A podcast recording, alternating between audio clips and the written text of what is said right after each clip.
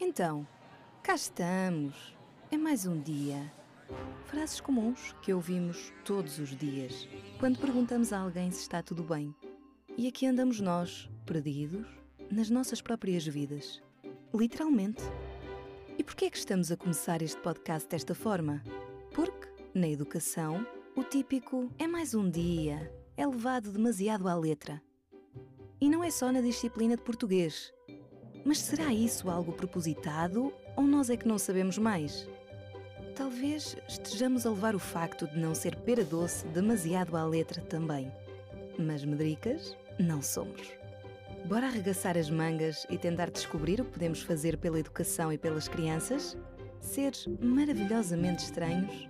Venham daí connosco e com mais umas quantas personalidades que sabem que isto não é pera doce.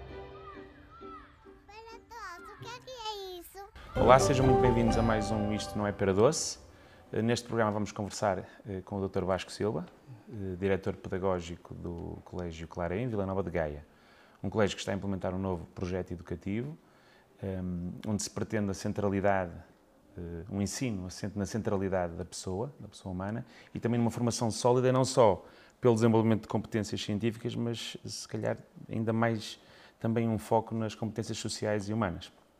Doutor Vasco, muito obrigado por ter aceitado o nosso convite. Obrigado. Aliás, na verdade, nós é que, estamos, eh, é que somos os convidados aqui, por nos receber aqui na vossa casa. Eh, Eu vou começar um bocadinho pelo início, e há bocadinho, antes de começarmos, também falámos sobre isso, que é hum, voltar ali ao, aqui, ao, aqui ao lado, ao Colégio dos Carvalhos. Que é, vocês ali tinham um ensino eh, financiado, ou conviviam um ensino financiado e um ensino medido privado. Ao, ao fazerem esta separação, pretendiam também libertar-se de uma série de constrangimentos, pelo que percebi, assim que. e ganhar mais autonomia para definir e para trabalhar o vosso projeto educativo? Bom dia. Bem-vindos de novo a- a- ao Colégio Claré. Obviamente que é para nós um prazer muito grande receber-vos. Ok, obrigado. Gostaria só de fazer uma pequena correção. Sim, Uh, Eu sou Presidente do Conselho de Administração, não sou Diretor Pedagógico, ainda que, que há- o Conselho de Administração do, do Colégio Claré esteja sempre muito próximo e, e a trabalhar sempre muito ligado à, à equipa pedagógica que coordena de todo, todo o projeto pedagógico do Colégio, mas efetivamente o Diretor Pedagógico, o Dr. Vítor, uh, Ok. o Dr. Vítor Pacheco, uh, é que faz esta coordenação pedagógica mais de terreno. sim. Eh, indo à sua questão, hum, obviamente que o Colégio Claré nasce da necessidade de um foco maior hum, na aposta pedagógica. Eh, O projeto de renovação pedagógica que, que foi iniciado é anterior à própria criação do Colégio, do colégio Claré, e inicia-se ainda quando o Colégio Carvalhos era um só, e portanto Já tentavam implementar isso no próprio Exatamente. colégio. Houve já um trabalho prévio de, de um projeto de renovação pedagógica liderado pelo Dr. Vítor Pacheco, que é atualmente o diretor pedagógico, na altura não era, mas neste, neste momento é o diretor pedagógico, com, com, com uma equipa de coordenadores e que desenvolveram um projeto de renovação pedagógica que foi a gênese ou a base para aquilo que viria a ser o projeto educativo do Colégio Claré. Esse trabalho foi muito importante eh, prévio eh, e eh, o trabalho foi feito, nasce exatamente da necessidade de um foco maior na aposta pedagógica do colégio, desta parte privada do, do- do colégio, eh, mas essencialmente uma, uma, uma aposta que, que era urgente, não tanto por todos esses constrangimentos que existiam, obviamente que condicionam também a forma de, de gerir e de, Pois e de administrar, e de administrar instituições, mas nasce também porque nós percepcionamos que tínhamos de fazer alguma coisa pelos nossos alunos, Uhum. pelas aprendizagens que os alunos estavam a desenvolver e necessitavam desenvolver. E, portanto, o projeto educativo tinha de atualizar-se para os desafios que as sociedades contemporâneas e as sociedades futuro, que nós não sabemos quais serão, eh, vão trazer aos nossos alunos. Mas aí é que eu queria chegar. Ou seja, num ambiente onde coincidiam dois modelos, Sim, com públicos obrigatoriamente diferentes, era mais difícil fazer, obviamente. trabalhar com alguma Obviamente. autonomia, propor uma mudança. Sim. Eh, Obviamente, obviamente que sim, porque efetivamente o, o foco das preocupações da, da gestão do Colégio Carvalhos, eh, a dada altura, hum, concentravam-se e, compreensivelmente com os desafios que o, que o novo modelo hum, de financiamento do ensino secundário que tínhamos traziam, traziam ao colégio. Portanto, eh, não descurando o, o, ensino privado, obviamente que haveria, havia aqui um conjunto de preocupações muito grande eh, e com esta separação permitiu às duas instituições focarem-se naquilo que era a especificidade de cada uma, eh, oferecendo à sociedade aqui em Gaia e no norte do país, e o Colégio, o Colégio Carvalhos é um colégio que, que, é conhecida em todo o país e, foi uma referência, foi e continua a ser uma referência educativa uh, em todo o país, uh, mas permitiu às duas instituições focarem-se naquilo que era a especificidade de cada um dos percursos educativos, uh, com um projeto educativo que tem traços comuns, há um ideário clartiano por trás dos dois, dos dois colégios uhum. e, portanto, o projeto educativo no seu global acaba por ter traços muito comuns, mas com ofertas educativas hum, diferentes, distintas. Sim. Mas é, era isso, enquanto ali eles ainda têm que gastar muitas energias a tentar compatibilizar tudo isso com uma série de regras e muitas delas fazem todo sentido, ninguém está por isso em causa, mas compatibilizar tudo isso e constrangimentos são colocados a nível de financiamento, vocês aqui ganharam essa autonomia para poder trabalhar, para fazer mudanças que seriam mais difíceis de fazer se sim. estivessem naquele modelo mais rígido. No nosso caso, obviamente que sim, tem essa grande vantagem do foco, da autonomia e de alguma liberdade que nós acabamos por ter na construção do nosso projeto educativo obviamente que traz também riscos acrescidos, que é hum, precisamos de ter as famílias do nosso lado, fazer com que as famílias percebam que este projeto educativo faz sentido para os seus filhos, faz sentido para os projetos de vida dos seus filhos, hum, e isso é algo que é muito difícil. Pois, mas também, também levando para esse lado, para terminar também este assunto, apenas porque é um, é um, é um tópico que nós vamos abordar muitas vezes aqui no, no podcast. Essa participação das famílias é fundamental num projeto deste, isso aí estamos de acordo? Sim. É impossível sim, vocês sim. implementarem, eh, pelo menos aquilo que eu, que eu já li, é impossível sem sem as famílias estarem, se sentirem pelo menos que estarem de acordo e, e colaborarem. Claro, claro. Uh, mas não é mais, uh, é mais fácil nos públicos que procuram uh, este lado do que provavelmente ali o, o, um, ou, ou, essa correlação não se pode estabelecer? Eu, eu julgo que, não, eu julgo que não e, e, e reparem que quando uma família se dispõe a pagar uma mensalidade de um colégio, tem de ter a certeza absoluta de que aquela é uma aposta segura. Uhum. Porque apostar num colégio para, para, o, para o seu filho não é a mesma coisa que comprar um casaco que daqui a três meses Exatamente. nós uh, esquecemos, já não gostamos, já, já emagrecemos ou engordamos, já não serve. E, portanto, é, é, uh, é talvez dos investimentos mais uh, importantes que as famílias fazem, que é o uhum. investimento no futuro da coisa mais valiosa que têm, que são os seus filhos. Só isso que provavelmente já pressupõe que será mais participativo. Mais participativo e mais exigente para os uhum. colégios, porque já não chega a dizermos que temos aqui um projeto fantástico, extraordinário, venham, mas as famílias têm de o percepcionar como importante, como, Sentem que como o dinheiro projeto... está...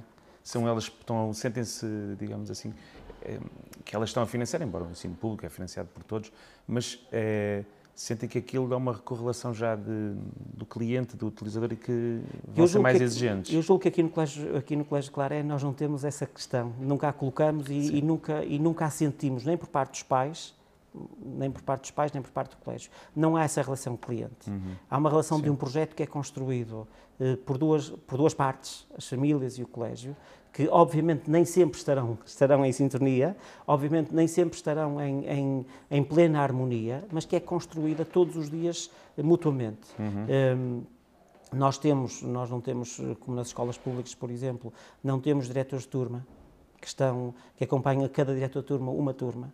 Uh, e que tenham um, um, dia por semana, uma hora específica para atendimento de pais.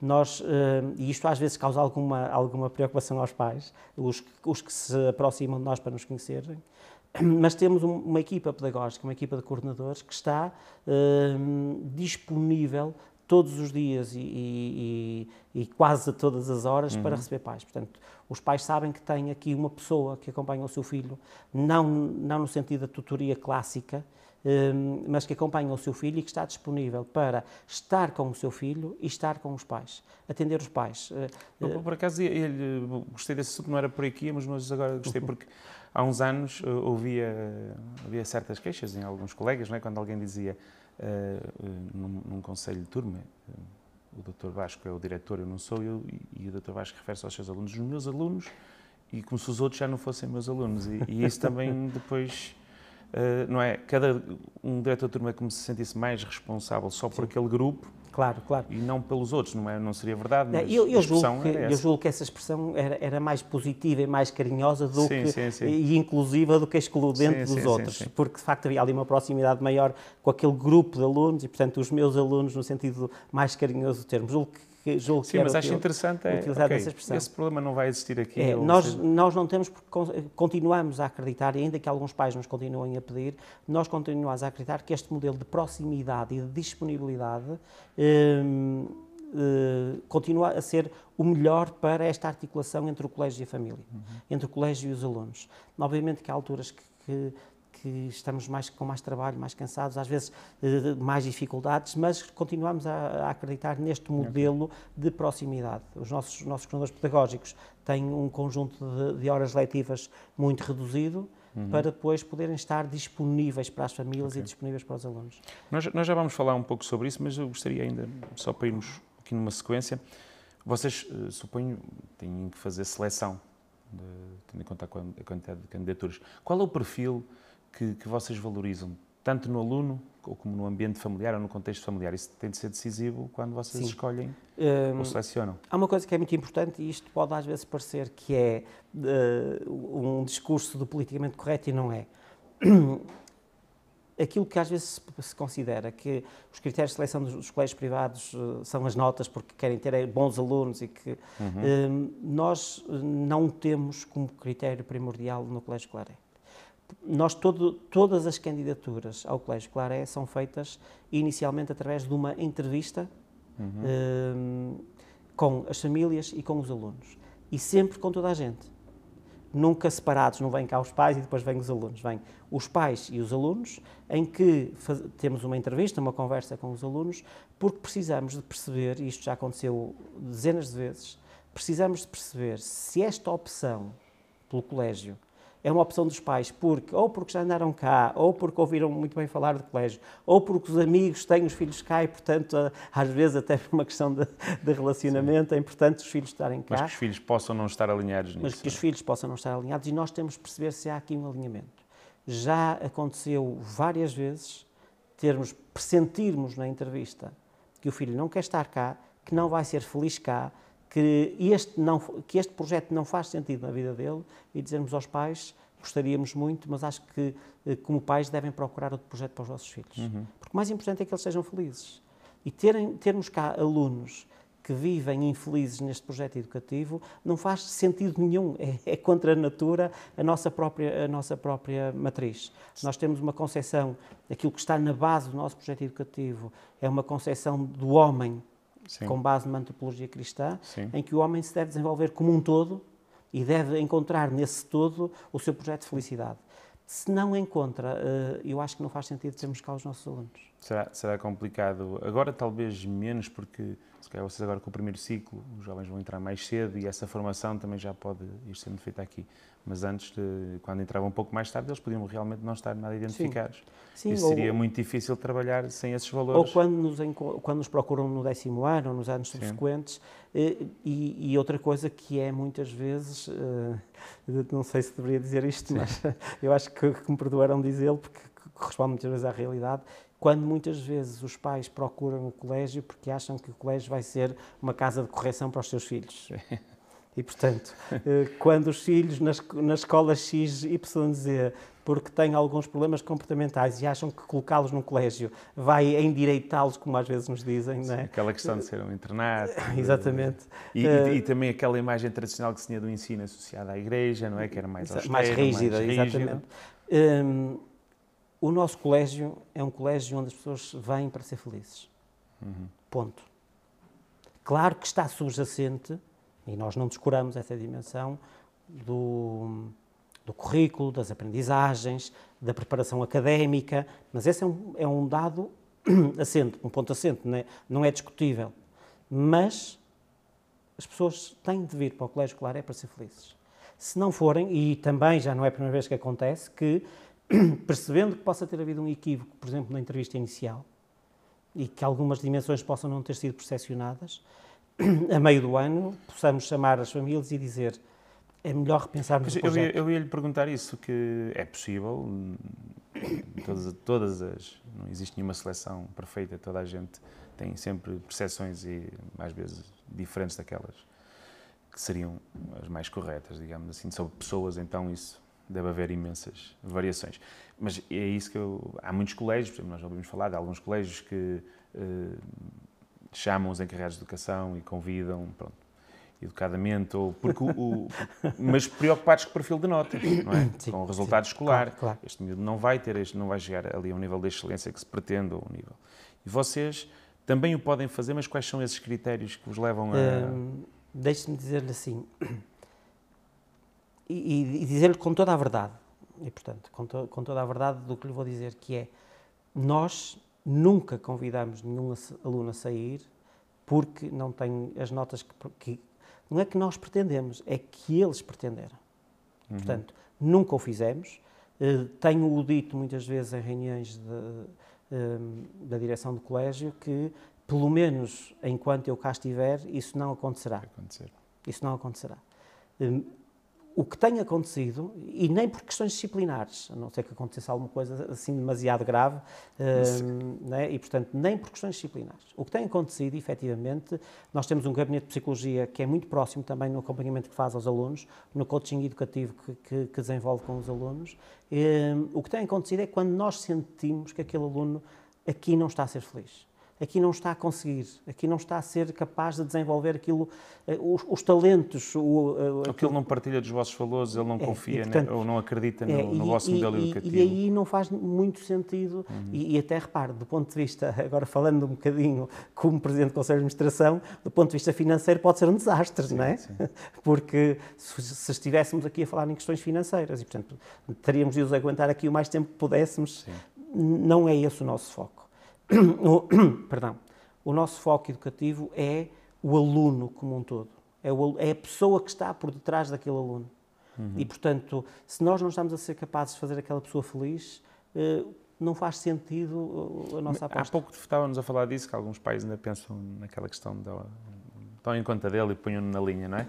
Eh, Mas, pela vossa experiência, os pais que normalmente têm procurado aqui eh, ainda procuram muito para resolver esses- esse tipo de situações ou, é, ou também não estão, apesar de partilharem dos vossos valores, um pai quando coloca aqui sabe que vai ter uma educação cristã, Sim. não é? Mas, para além de- dessa partilha, que tem, tem que estar eh, cómoda com ela, ele não procura eh, também a excelência, aquele nível de, de notas que lhe Claro vai que permitir. procura. Claro que procura. Isso é que eu estava a colocar se depois isso Sim. não vai dificultar eh, em termos de resultados e de médias finais. Claro que procura, mas nós temos, nós temos sido muito claros com os pais desde o primeiro ano em que, que iniciamos este projeto educativo do Colégio Claré. O nosso foco não está no resultado em si. Não o descuramos, não o menosprezamos, mas o nosso foco está no processo. Nós acreditamos que processos educativos eficazes e de sucesso conduzem a resultados de sucesso. E o nosso foco está aqui, no processo educativo. Portanto, e fu- e temos sido sempre muito claros co- com, com os pais. Hum, é por isso que é, é- é verdade que também não temos, te- não temos estado, eh, não temos estado em, em lugar- em lugares muito cimeiros nos rankings, mas não é por isso. Eh, é por isso que nós eh, relativizamos sempre os rankings dos exames nacionais que têm sido desenvolvidos. E no vosso trabalho, vocês têm tido desistências ou vocês têm convidado assim relevantes em termos de percentagens? Tanto dos alunos porque não se enquadram ou da vossa parte, como estávamos a dizer? Não, não, São não, residuais? não. São muito residuais, são muito residuais e, portanto, e- Ok. nesse aspecto não temos tido grandes problemas. Pronto, tá, demos aqui um foco maior, mas foi um bocadinho para nos preocuparmos com essa perspectiva das famílias, do modo como a motivação com que vos procuravam. Vamos então falar agora do vosso projeto educativo em concreto. Não é? Hum, Vocês assumem-se como um modelo inovador. Em que é que assenta essa inovação? O, grande, o, o- o- grande fator de sucesso do nosso colégio, enquanto modelo educativo inovador, assenta em, em dois pilares, se quisermos. Em dois, vamos, vou dizer assim. Mas em que um tem uma preponderância muito grande, que é o da relação pedagógica. E, portanto, Uh, quando nós falamos de inovação, muitas vezes a inovação está associada a computadores, tablets, Sim. painéis digitais, internet, wireless e toda esta panóplia de, de instrumentos que, que as escolas possuem. Ora, toda esta dimensão da inovação para nós é meramente instrumental. Desde o primeiro dia, desde a primeira hora, que temos dito isto aos pais. Uh, uh, ainda há, há, pouco estava a rever aqui alguns dos nossos, dos nossos uh, panfletos e, um, e um deles foi desde do, do primeiro ano em que, em que, o projeto iniciou e temos isto aqui muito claro, que é, é explícito para todos. A tecnologia, a inovação é meramente instrumental e tem de estar sempre ao serviço da pedagogia e ao serviço da relação. Se a, se a inovação pedagógica passasse apenas por, por tablets e por computadores, nós talvez nos transformássemos num, numa. Sim, isso. Num... Então, a quantidade de escolas que durante a pandemia, embora muitas tivessem revelado muitas insuficiências, nós vimos, mas que realmente passaram tudo para o digital, então estaríamos todos um ensino fantástico e renovado. Mas o segredo não é esse, não. até porque na maior parte das vezes transita-se só claro. para o digital o que se tem no, no físico. É, a nossa inovação não é tecnológica, apesar de estarmos aí, apesar de não ignorarmos os desafios que as sociedades contemporâneas nos trazem. A nossa inovação é a inovação pedagógica, em que quisemos apostar, aquilo que dizia há bocadinho, que eu acho que é, é não sei se será provavelmente uma inovação, mas foi, é se calhar um voltar à base, voltar à base, voltar, uh, voltar a beber das fontes, que é a aposta na centralidade dos alunos. Uhum. Retirarmos da preocupação pedagógica tudo que sejam burocracias, questões administrativas, questões uh, papéis e que os nossos professores se possam focar no aluno, na pessoa que está por trás de cada aluno. Okay. E esta é a grande inovação que não é inovação nenhuma que não é uhum. inovação nenhuma. E, portanto, que é esta aposta na, na inovação pedagógica. E, e, esta inovação pedagógica levou-nos a refletir sobre que tipo de metodologias nós estávamos a utilizar para o desenvolvimento das aprendizagens e, e percebermos que tínhamos de fazer algo diferente. Porque esta geração é uma geração diferente. Uhum. E, e, e, é uma geração diferente a cada ano. Não é? e... Já não falamos de décadas de gerações, falamos Sim. de gerações a mudar todos os anos. E, portanto, a aposta em metodologias de aprendizagem um, criativas, uh, ativas, centradas no aluno, em que o professor hoje deixa de ser uh, o detentor do conhecimento, e eu acho que isto é, é, de facto, a grande mudança de paradigma, é que o professor deixa de ser o detentor do conhecimento para ser o mediador do conhecimento. E é aqui que eu acho que é a grande aposta, porque se o professor se, se não tiver esta noção que que o conhecimento está ali nos tablets, nos computadores, na, na Wikipédia, brincando um bocadinho, sim, né? Mas é muito um, fontes, sim. E que ele é que ajuda o aluno a cruzar este conhecimento e a construir conhecimento, um, podemos estar a cair num equívoco, porque hoje os alunos têm facilmente acesso a toda a informação e se eu me continuar a considerar o detentor de todo o conhecimento, rapidamente, Sim. desculpem a expressão, sou apanhado na curva, não é? Sim. E, portanto, o professor hoje é mediador, é uma espécie de copiloto que ajuda o aluno a construir conhecimento. E como é que operacionalizam isso num ano? Como é que um, grupo de professores hum, trabalha esse, esse, novo, esse processo, que deve ser assim? Mais mediano, mais mediador do que transmissor? Hum, nós temos aqui no colégio, nós temos um problema no colégio, aliás, toda a gente tem este problema que nós tivemos, mas como o colégio só tem 4 anos, como este projeto só tem 4 anos, uhum. nós temos de contextualizar isto, que é, o colégio tem 4 anos, com 2 anos e meio de pandemia pois. aqui pelo meio, e portanto, uh, levamos com tudo em cima logo no, no início. Mas a, a, grande aposta tem, tem a ver com projetos interdisciplinares, em primeiro lugar, uhum. em que, por exemplo, a construção do nosso Sala Futuro, que, que, que tiveram a oportunidade de ver, é um espaço de trabalho eh, de metodologias ativas de aprendizagem, de trabalho interdisciplinar, de trabalho de eh, cooperativo entre várias disciplinas.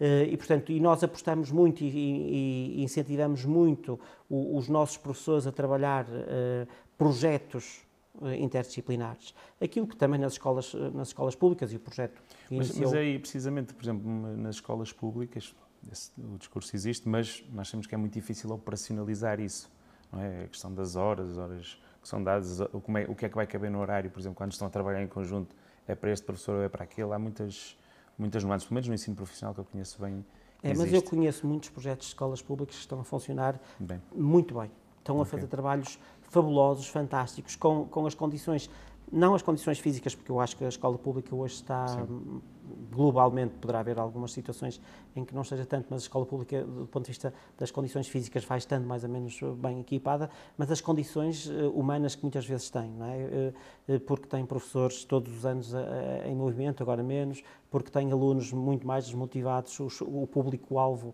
nem sempre é, é, é, muitas vezes fácil de, de, trabalhar, e, portanto, mas apesar de todas estas circunstâncias, há, há, há, projetos de escolas públicas que são absolutamente fabulosos, sim, sim, sim, fabulosos, e portanto... Nós também vamos, vamos falar com, com alguns... É, e, e eu, eu, acho que tem de se fazer essa justiça. De facto, mas nas escolas públicas há aquilo que se chama os DACs, o, os domínios de autonomia, e portanto, e nós mesmo sem termos formalmente os DACs, temos, de facto, muito trabalho interdisciplinar. Todos, todos os nossos conselhos de turma têm de ter, pelo menos, um trabalho de projeto em que envolva várias disciplinas. E isso uhum. acontece muitas vezes. A Sala Futuro é apenas um dos espaços onde se trabalha muito.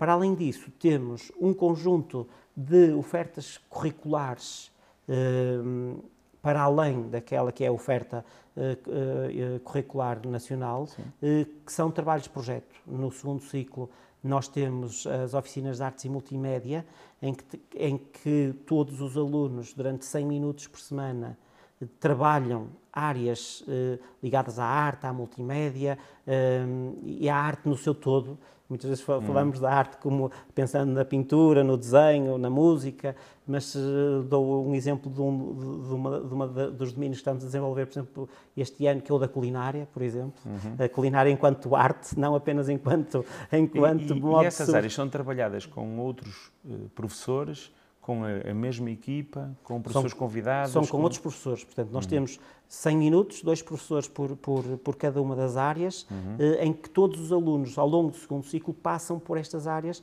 São áreas eh, que se desenvolvem em semestres. Eh, nós, nós não estamos em semestralidade, nós continuamos com, com os trimestres, mas estas áreas são áreas semestrais em que os alunos passam okay. pela, pela, pelas áreas todas que temos desenvolvidas e que, em que trabalham em, em oficina de projeto, em, em trabalho colaborativo, em, uh, uh, ou seja, são eles que desenvolvem os projetos, são uhum. eles que fazem, são eles que criam, são eles que concebem uh, e conceptualizam os projetos okay. e, portanto, e, não... e, e, portanto, este no segundo ciclo. No terceiro ciclo, por exemplo, temos aquilo que são as áreas de descoberta, que são áreas que têm muito a ver com as áreas do conhecimento, uhum. uh, e que, que, vão desde as ciências às humanidades, das artes à, à, economia, e em que os alunos têm de desenvolver duas áreas por, por cada ano letivo uh, e desenvolvem projetos também o, projetos de investigação, projet, projetos pode, de... Não é, não é nessa área que pode ser em parceria também com as empresas, em contexto... Eu também temos, temos, temos parceiros em que, em que os alunos ou vão lá, ou vêm cá representantes uhum. das empresas, ou, por exemplo, estou a lembrar-me na área, na área das humanidades e, e, e, na área social, em que temos parcerias com os bombeiros, com, com o lar de idosos aqui, do, uhum. uh, aqui da, da, da, região de Pedroso, uh, ou com associações humanitárias, e, portanto, os alunos partilham experiências, partilham projetos, partilham, uhum. desenvolvem, desenvolvem okay. muitos projetos deste género. E, portanto, desde, desde muito cedo, para além do trabalho interdisciplinar que se faz ao nível do Conselho de Turma, temos também estes projetos. Em que, horário extra. Em horário extra, mais mas, horário, integra mais horário mas integrado no, no currículo. Portanto, é de frequência obrigatória, portanto, como uma outra disciplina qualquer, e, portanto, e são 100 minutos por o, semana. O vosso programa Ser Mais é estrutural? Sim ao longo do, de todo. E ele é trabalhado e operacionalizado como? Da mesma forma, ou seja, aqui é integrado com hum, todas as disciplinas, acabam por trabalhar também os seus conteúdos de acordo com os objetivos para cada ciclo, é? Mas também tem horário extra, outra, uma hora específica. Sim. O nosso projeto Ser Mais é, é, nasceu já há muitos anos eh, e é prévio à disciplina de cidadania eh, que existe agora no Currículo Nacional. E, portanto, é anterior tanto que eh, foi assumido pelo, pelo Ministério e autorizado que a nossa disciplina de cidadania e desenvolvimento fosse o nosso projeto Ser Mais. Nosso projeto Ser Mais é um projeto de desenvolvimento de, da formação humana de cada aluno, obviamente que é muito enraizado naquilo que é a antropologia e a mundividência cristã que está assente no nosso projeto educativo, eh, é, é, é para todos os alunos obrigatório. Portanto, é um projeto de. Nós às vezes brincávamos ou falávamos a sério, dizíamos que era a coluna vertebral de onde todo o nosso sistema nervoso se, se, se desenvolve. E, portanto, é um projeto de formação humana, é um projeto onde nós desenvolvimento, desenvolvemos... Um, um, um exemplo de uma dinâmica, de uma atividade, de uma, que são trabalhados num, num, qualquer, pode ser no primeiro ciclo, por exemplo? Uh, aquilo que nós trabalhamos, por exemplo, nós, uh, uh, posso lhe dar agora a dinâmica que aconteceu na, na passada sexta-feira, quinta, uhum. quinta, na outra sexta-feira, fez sexta-feira oito dias, que foi a, no, a nossa festa final de ano. A, a, que chamamos o, All Together, que, é uma festa em que estamos mesmo todos, todos juntos, estamos uhum. lá todos. Aquilo que nós tivemos a trabalhar ao longo deste ano, em todos os anos, por exemplo, foram uh, os objetivos do milénio para, para 2030. E, portanto, cada turma trabalhou estes objetivos do milénio ao longo do ano, escolheram um dos objetivos, foram trabalhando e a festa final de ano, cada turma teve de apresentar de forma criativa, com uma dança, com um teatro, com, com um texto, com aconteceu de tudo, uhum.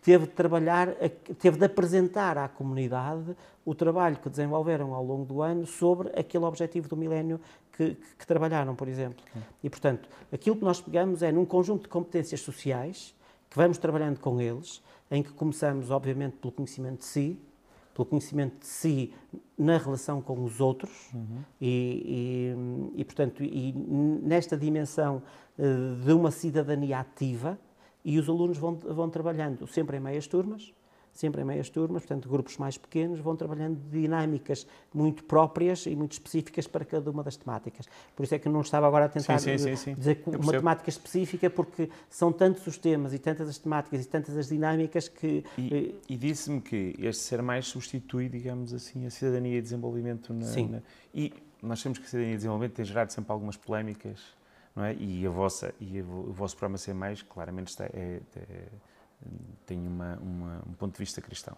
Sim.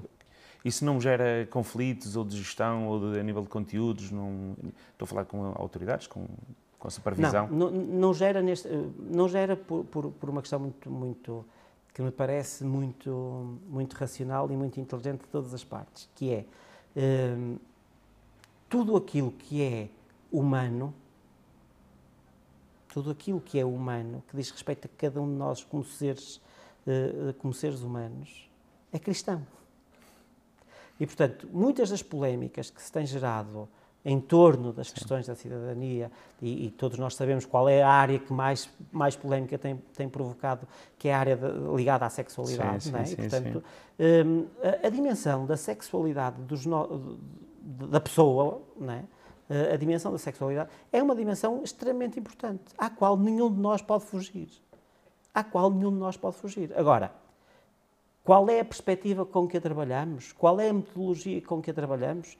Eu vou, se me permitisse, usava uh, uma analogia com aquilo que falámos há bocadinho sobre, sobre, sobre um, a, inovação. Sim. A sexualidade humana é um instrumento ou é um fim em si mesmo? A sexualidade humana é, um, é, é meramente instrumental ou a sexualidade humana é uma dimensão que é extremamente importante no ser humano enquanto realização plena uh, de felicidade.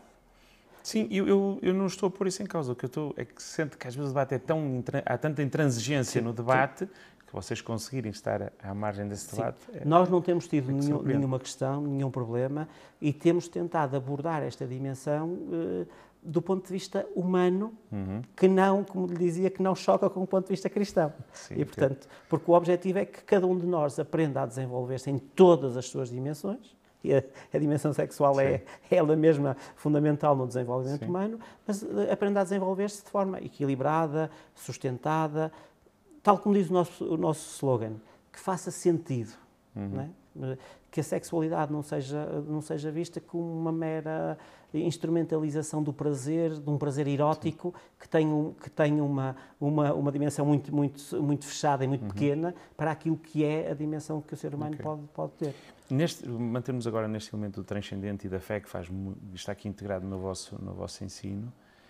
Como é que vocês uh, fazem essa integração desses elementos? É, no, é através do programa Ser Mais? É, há horas específicas também para, para este tipo de, de formação?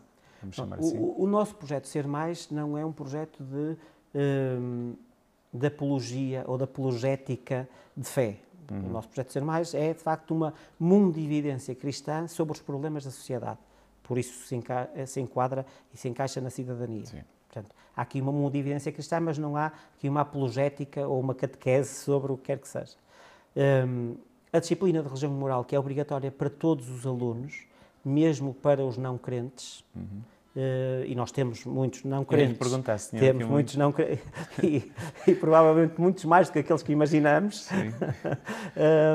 Temos muito não crentes e temos ah, alguns, não muitos, mas alguns de outras religiões, Uhum. que frequentam as aulas de religião moral, em que elas mesmas também não são catequese.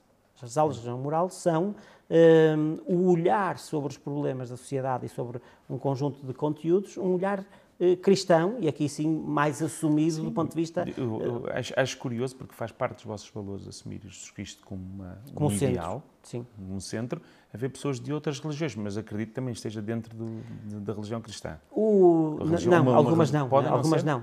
Temos ainda o ano passado tínhamos cá dois muçulmanos Uhum. que só saíram efetivamente porque os pais tive- foram para o Brasil porque estavam fe- felizes, hum, felizes por estar, por estar connosco.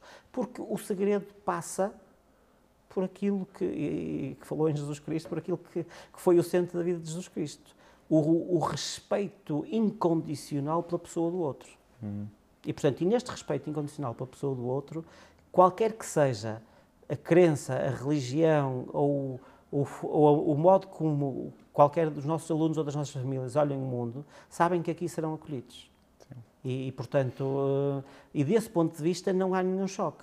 Não há nenhum choque porque, efetivamente, eh, mesmo a forma como nós desenvolvemos de religião moral é num, num, num profundo respeito pelo mundo em que estamos, pelas pessoas que o, que, que o habitam e, obviamente, sem fazer, uma, sem fazer catequese, isto é muito importante, apresentar um, um modelo, Jesus Cristo, ou apresentar um ideal transcendente que, a que chamamos Deus, como um, um ideal ao qual todos nós podemos aceder, independentemente do caminho que procuramos. E, portanto, eh, e por isso é que eu digo, eh, do ponto de vista da região moral, não causa nenhuma questão, porque, efetivamente, eh, este respeito incondicional pelo outro está sempre presente. Agora, momentos mais explícitos temos-los. Nós temos uma equipa de animação pastoral no colégio a funcionar, em que ao longo do ano promove momentos religiosos explícitos, nas grandes celebrações que fazemos ao longo do ano. Temos também um momento que acontece uma vez por mês, que nós queremos depois aprofundá-lo ainda mais, mas é um projeto mais recente, eh, que é o momento do acolhimento e da interioridade.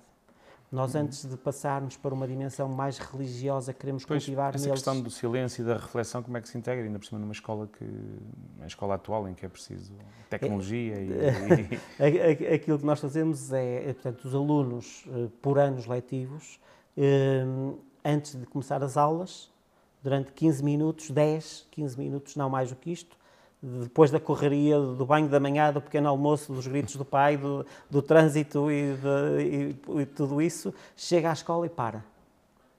Para.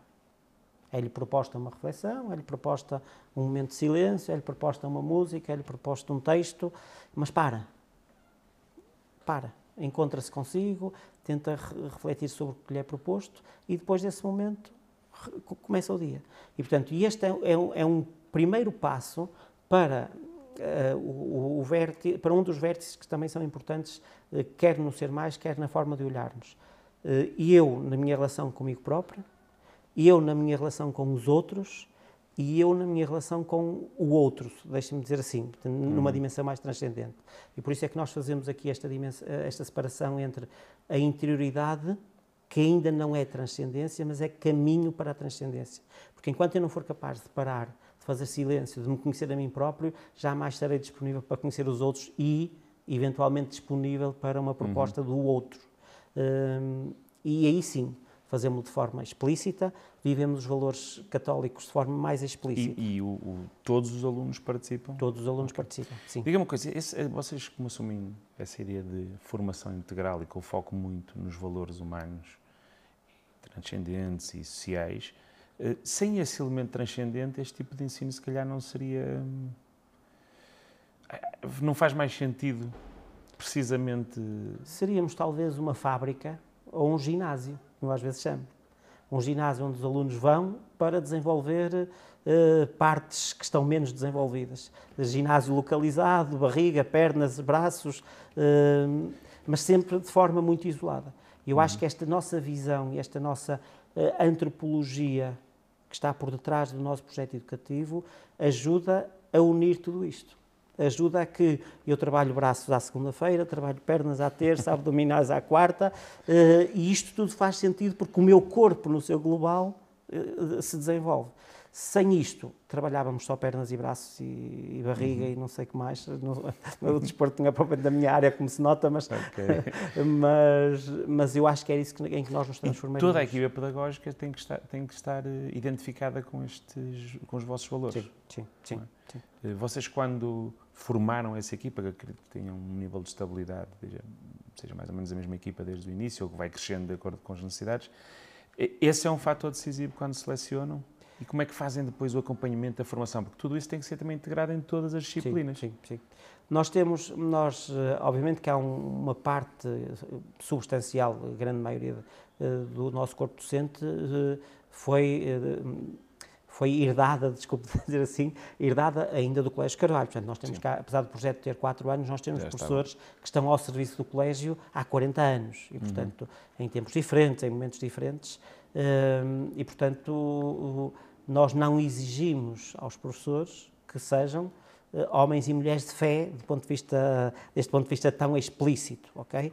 Hum, Agora, Mas têm que estar identificados. Têm que estar identificados. trabalhar esses conteúdos. É evidente, e, portanto, e é isso que eu digo. Ou seja, o que pedimos é esta identificação, este respeito por, esta, este, esta colaboração e cooperação, e, portanto, um, e isso funciona naturalmente. É óbvio que. Um, quem somos nós para avaliar níveis de fé e níveis de. Sim, sim, mas, mas há bocado estávamos a falar sobre isso, eh, sobre os problemas que se começa a falar sobre Falta de professores. Falta de professores, não é? E que até, como me referiu e bem, até pode haver aquela tentação de ir buscar ao privado, não é? Para... Alguma fuga, sim, sim. Como é que vocês vão impedir isso? A minha questão até é noutro sentido, que é como é que, ainda com mais esse constrangimento, como é que vocês, mesmo assim, conseguem encontrar pessoas também ou é, é um desafio. essa aposta? É um desafio e nos próximos anos vai ser um desafio muito maior, muito maior. Eh, é óbvio que, respondendo, só, voltando só um bocadinho Sim. atrás, respondendo mais diretamente à, à, sua questão, nós não exigimos uh, uma, uma, uma fé explícita. Uhum. Uh, na equipa de recrutamento está um elemento da administração que é um padre clartiano e que, portanto, que nas entrevistas também aborda essa questão e vai tentando perceber um bocadinho da sensibilidade de cada um dos candidatos à, ao cargo e, portanto, a avaliação, a avaliação é feita do ponto de vista global em que esse elemento também é integrado se temos dois excelentes candidatos e um manifestamente na entrevista se declarou né, uh, contra ou não querendo Sim, saber, não, não, ou se identifica. não se identificando, obviamente que nós tendo um outro, e às vezes até poderemos, poderíamos ter, cometer aqui algum erro do ponto de vista científico, mas do ponto de vista daquilo que é o perfil do educador clartiano, uh, não, não é, cometeremos. É prioritário para vocês. Uh, é, é, é, fator de desempate, Eu imagino que o, o, professor de português, de inglês, ou até em conteúdos de diversa ordem, vão ter sempre que integrar, colaborar sim, nessa, nessa sim, formação. Sim, claro, não dá para ficar claro. circunscrito sim, a, a equipa de animação pastoral, claro que não. não sim, sim, sim okay. claro que não. Uh, olhando agora e, e, fechando, e há pouco também falámos sobre essa dificuldade, não é? De que todas as escolas têm de ir buscar professores, e, e disse-me uma coisa interessante, que devíamos, se, se, realmente estivermos a ver um período de carência de professores e que se vai prolongar no tempo, baixar as, as exigências pedagógicas, não é? De, de formação pedagógica e, e apostar na, na, formação artística ou técnica de, de, cada um para poder trazer isso para as escolas. Eu gostei eh, desse, dessa Sim, abordagem. Eu só, só, dizia, só, só clarificava que eu não acho que se tenha de baixar, baixar a exigência é, pedagógica, não é nesse sentido. Sim. Era no sentido daquilo que dizia o Sr. Ministro há, há dias, há, há, muito pouco tempo, que era uh, o que é que nós preferimos? Ter alunos sem professores de todo, porque não conseguimos encontrar professores professores com, com formação pedagógica disponíveis para esses alunos ou uh, num, num, num, com caráter absolutamente excepcional para darmos resposta a uma emergência nacional, possamos ter profissionais de competência comprovada nas áreas, nas distintas áreas eh, em, que, em, que, desenvolvem as suas profissões, eh, profissionais nas escolas a desenvolver eh, competências com os alunos e dar-lhes, ou ao mesmo tempo ou a posteriori, essa uhum. formação pedagógica de que eles precisam. Porque é óbvio e parece-me evidente de, que não podemos ter professores sem formação pedagógica. Não podemos, Sim. porque o ensino, a edu, perdão, vou, vou, vou reformular, porque a educação não é mera transmissão de conhecimento técnico. Como eu lhe dizia há bocadinho, a educação assenta na relação pedagógica, na relação humana, na relação que eu, enquanto profissional de educação, mais até do que professor de matemática, de ciências ou de, ou de, ou de engenharia, e eu, enquanto profissional de educação, tenho de ter ferramentas para poder ajudar os meus alunos a crescer. Pois, eu, eu, eu imagino que um professor, como, imagino não, sei que um professor como mediador tem de ter muitas mais competências para perceber como é que funciona o processo de aprendizagem, porque senão pode também ser um desastre, não é? Sim. sim. Transmitir, transmitir é sempre mais fácil, pelo menos é, é realizar alguma coisa. Os professores que nos possam ouvir vão entender bem isto que eu vou dizer.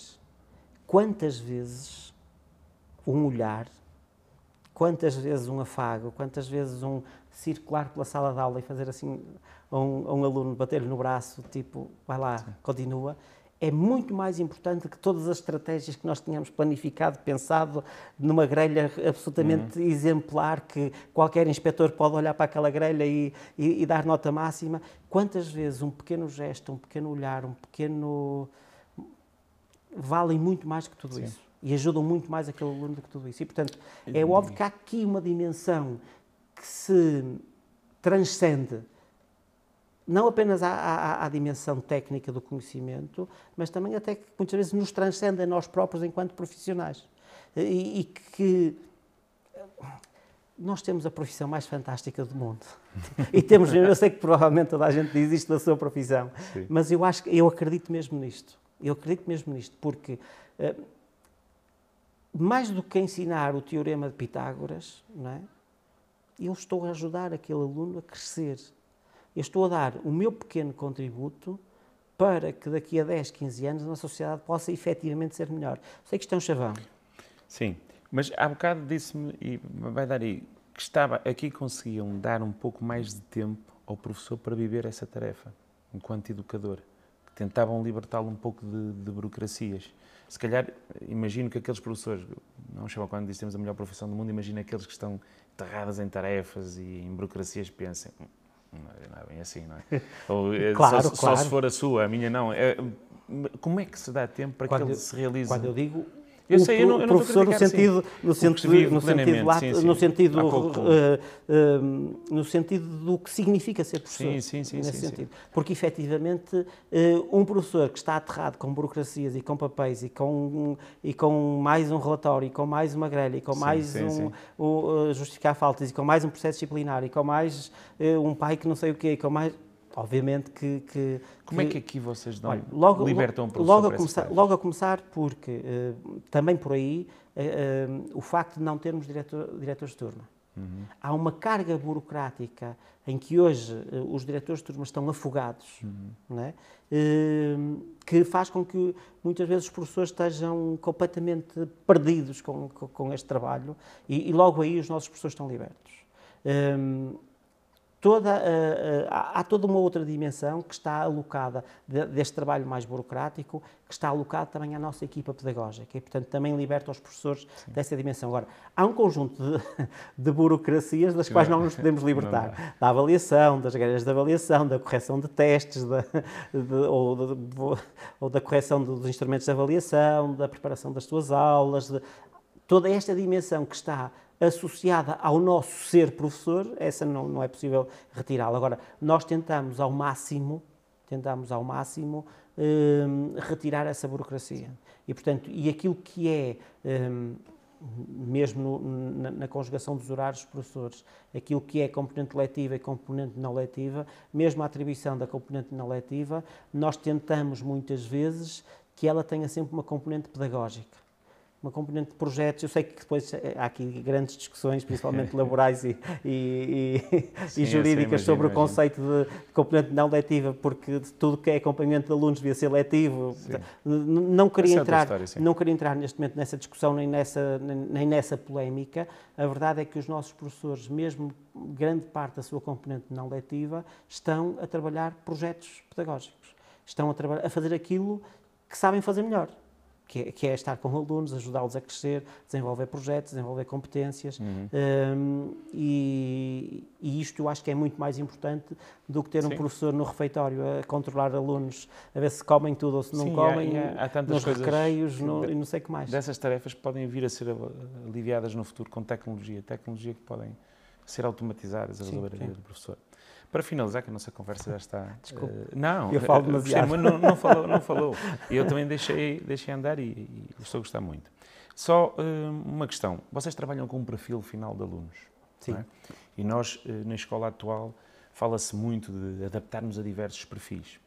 E, e a pergunta que eu gostava de fazer se acha que é que esse é que devia ser o caminho para a escola, ou seja, diferentes ofertas, diferentes escolas, cada uma especializar-se num perfil e, obviamente, esse, esse diferencial de ofertas, os pais depois adaptam-se e escolhem o que se enquadra melhor nos seus valores, naquilo que acreditam e, e dos seus filhos. É, é, essa é uma questão que, que, que, transcende a própria discussão do perfil do aluno. E eu acredito que o caminho é por aí. Eh, eu acredito que o, o caminho é nós sermos capazes de desenvolver nos alunos competências que, que os permitam construir um perfil que os prepare para um futuro, como eu dizia há bocadinho, que ainda é desconhecido para todos. Uhum. Isto é dito hoje uh, em todo o lado, mas, uh, uh, quase que se transformou num chavão, mas que é uma realidade. Os nossos alunos que hoje nos entram no primeiro ciclo e que saíram daqui a 12 anos daqui do, do Colégio Claré e que sairão daqui a 17 ou 18 de uma universidade, vão ter que profissão? Sabemos lá. Sim. Provavelmente existirão profissões nessa altura que nós ainda hoje não as conseguimos imaginar. Uhum. Portanto, tentar preparar técnicos para o futuro, eu acho que é. Desculpem os que acreditam nisto, acho que é um disparate. Uhum. Porque nós não conseguimos prever o futuro. Uh, uh, uh, a velocidade a que a nossa sociedade anda hoje, nós não conseguimos prever o futuro a, esta dimensão. Não é? Eh, ainda não há uma app que eu este fim de semana estava com, com uma pessoa conhecida e aquele que estava com o telemóvel disse daqui a três minutos vai começar a chover. E efetivamente em três minutos começou a chover. Uh, nós não temos nenhuma app que nos diga que daqui a 15 anos a profissão vai ser YZ. Não, não, não, não, nem daqui a um mês sabemos se vai chover mesmo. Uh, exatamente. E portanto, aquilo que eu, em que eu acredito é que nós precisamos de criar cidadãos, bons cidadãos, uh, com competências latas que lhes permitam enfrentar os desafios do futuro com todas as armas. E, portanto, uhum. e não apenas com algumas. Agora, e isto para mim é muito claro, é muito claro. E, portanto, eu acho que as escolas têm de desenvolver competências nos alunos, têm de, de formar cidadãos que sejam capazes de quaisquer que sejam os desafios, as dificuldades, as crises que venham aí no futuro, nós estejamos eh, preparados para elas. Eu vou dizer, usar uma linguagem bélica que neste momento não é muito, não é muito uh, feliz, mas uh, temos de ter todas as armas disponíveis, mesmo que nós depois não as consigamos usar. Às vezes digo aos miúdos eh, que eles não sabem que são filmes de cowboys, não é? nós é que sabemos, mas o cowboy o, nos filmes tinha sempre, nem que fosse uma pistola pequenina ali num sítio qualquer escondida. Havia sempre mais uma arma. Eh, e uma coisa pequenina ali no sapato para que quando perdesse as armas todas e naquele último minuto em que ia ser morto conseguia sacar aquela arma. E, e, e é um bocadinho isto, ou seja, nós temos de equipar os nossos alunos com um conjunto de competências muito latas, que lhes permitam uh, assegurar isto. Agora, quando falo nas escolas e nos projetos educativos, eu sou um, defensor de um serviço público de educação, não de, uma, um, de um serviço estatal de educação. Sim. E isto significa o quê? Significa o que é que eu quero dizer com isto, não é o que significa. Qual é, o, que é que eu, o que é que eu quero dizer com isto? Que significa que as famílias deviam ter direito a escolher o seu projeto educativo o projeto educativo que fizesse mais sentido para os seus filhos. E isto significa que a escola, independentemente do prestador desse serviço, devia eh, fornecer às famílias Manter um ensino projetos, universal na mesma. projetos educativos distintos e diferenciados. E aí sim nós podemos falar em autonomia das escolas. Uh, desculpe, em, aí sim nós podemos falar em liberdade de escolha e liberdade de ensino. Porque é muito redutor dizer, não, nós em Portugal temos liberdade de ensino, porque os colégios privados podem existir. Isto não é liberdade de ensino. Isto é eventualmente liberdade de iniciativa. Sim. Não é? Agora, liberdade de ensino é, e de escolha é eu, como família, não, não continuar a ter de estar limitado. Sim, famílias carenciadas nunca poderão, eh, dificilmente, podem recorrer a fazer essas escolhas. E mesmo, e mesmo as outras que estão eh, e que convictamente defendem a escola pública como, como desculpa, vou reformular, que publicamente defendem a escola estatal, porque eu acho que, que, que, a própria discussão também, também é importante a clarificação dos conceitos. Sim, sim. Defendem a escola estatal como, um, como uma opção importante para si. Uh, repare, estão limitadas às circunstâncias positivas ou negativas de, por exemplo, terem nascido num determinado local. Sim. E estarem limitados à escolha da escola daquele, daquele lugar, não é? porque é ali que tem de estar. Sim, da freguesia onde estão, de, ou então, do, do, mês em que nasceu a criança. Ou então, e desculpem agora vou ser um bocadinho politicamente incorreto, uh, ou então, e como todos nós sabemos, ter de cometer, uh, como é que diziam o professor meu na Universidade Domingo, uh, não vou dizer ilegalidades porque não queria, mas ter de recorrer a outros meios, não é? ter de para conseguir. para conseguir ficar na escola que desejam. Eu, eu, Há apartamentos que devem ter mais de 100 pessoas a viver. Eu sei, eu conheço um, um caso, por acaso é engraçado porque é um professor excepcional no ensino público, excepcional. Qualquer pai que tenha ouvido falar dele quer que os filhos uh, estejam, uh, sejam acompanhados por ele até, até ali no primeiro ciclo. E, e, conheci até um caso de um pai que tinha lá uma casa naquela rua, mas ainda mantinha lá. Só por causa disso. Porque o filho ia bater certo quando ele ia voltar à primeira classe e o filho ia bater certo para ser acompanhado é, pelo isto, professor. Isto, isto, é uma pena, porque eu acho que. Eu não, falo, eu não, não diria tanto aquela, como disse, a especialização em projetos educativos por cada escola, mas há um projeto educativo que faz mais sentido para umas famílias Sim. do que para outras. Sim. Há um conjunto de, de, de, valores que faz mais sentido para uns do que para outros. Porquê é que nós devemos estar a coartar a liberdade das, das famílias poderem escolher o seu projeto? Ah, porque as famílias ricas, com a influência que têm, podem escolher sempre os melhores e os pobres, quando lá chegarem, já vão estar... Mas porquê é que tem de ser assim? Porquê é, que tem, porquê é que temos de continuar a viver numa sociedade eh, a espreitar por cima do ombro, sempre à espera que alguém vai fazer não sei o quê, e a corrupção pequena, e, e os amigos, e os ricos, e os uhum. pobres?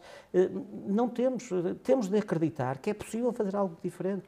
Temos de acreditar que a educação, enquanto elevador social, se faz independentemente do prestador.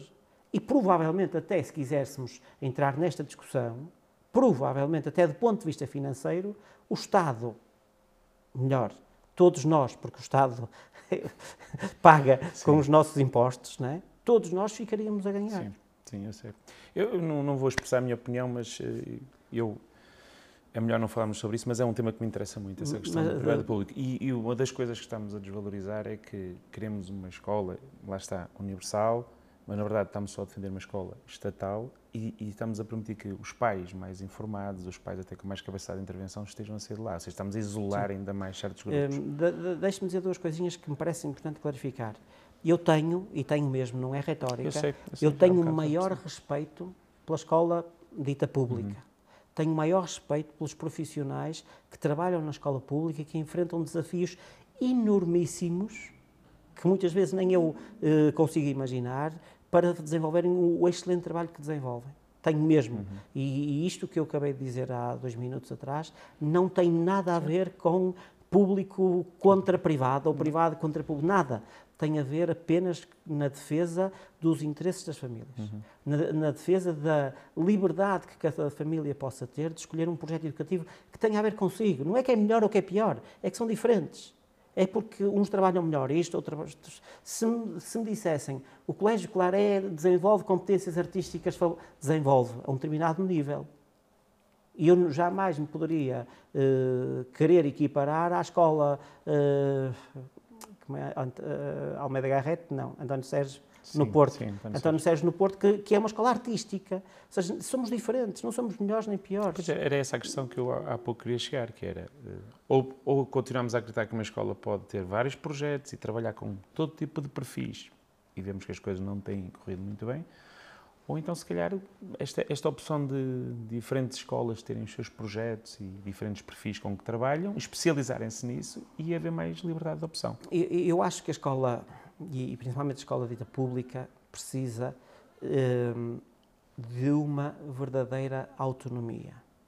Não uma autonomia decretada, porque essa está há muitos anos, está decretada há muitos anos e, portanto, todos os, todos os normativos legais dizem que a escola hum, dão mais autonomia à escola e mais autonomia à escola e mais autonomia à escola, mas a escola de facto é muito condicionada naquilo que são opções fundamentais estratégicas para desenvolver os projetos educativos. Logo a começar, eu sei que esta é outra questão que é muito, muito polémica, logo a começar pela contratação dos recursos. Perguntem aos diretores de escolas públicas qual era a principal medida que eles mais anseiam Sim. que seja tomada. É eles poderem escolher os seus recursos. É eles poderem escolher os seus professores.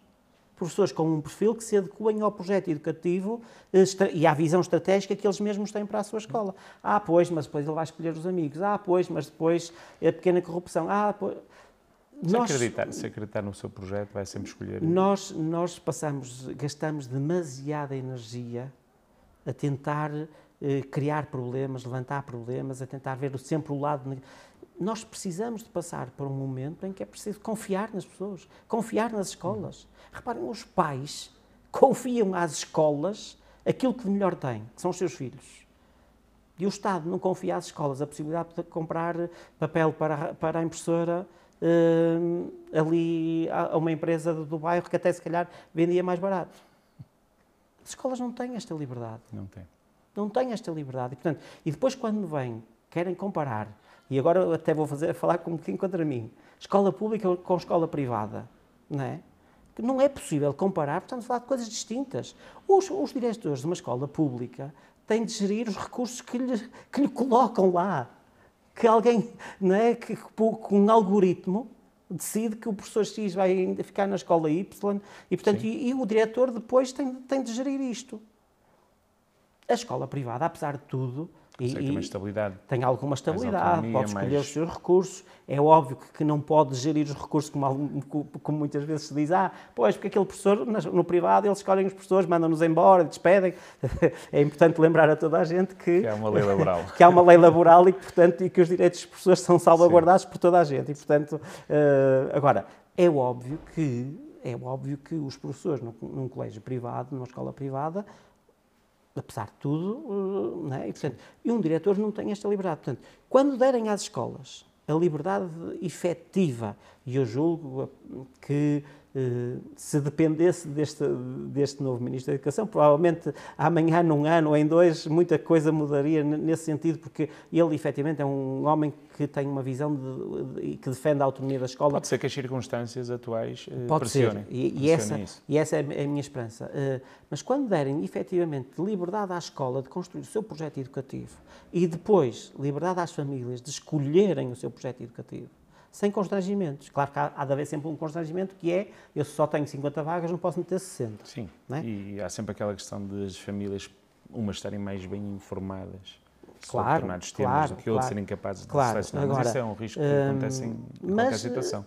Mas quando as famílias puderem ter esta liberdade, aí sim nós podemos falar efetivamente numa escola ao serviço de todos. Porque eu tenho muitas dúvidas que neste momento a escola possa ser um efetivo eh, elevador social. E eu estou à vontade porque eu sou, eu sou um exemplo, eh, um exemplo acabado de que a escola pública para mim serviu como elevador social.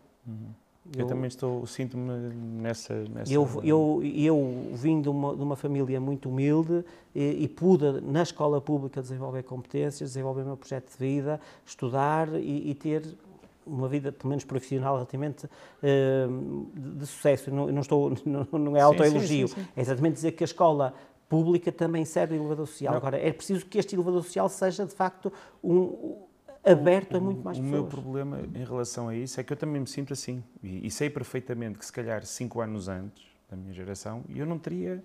A escola foi se tornando cada vez mais inclusiva e isso foi, foi avançando.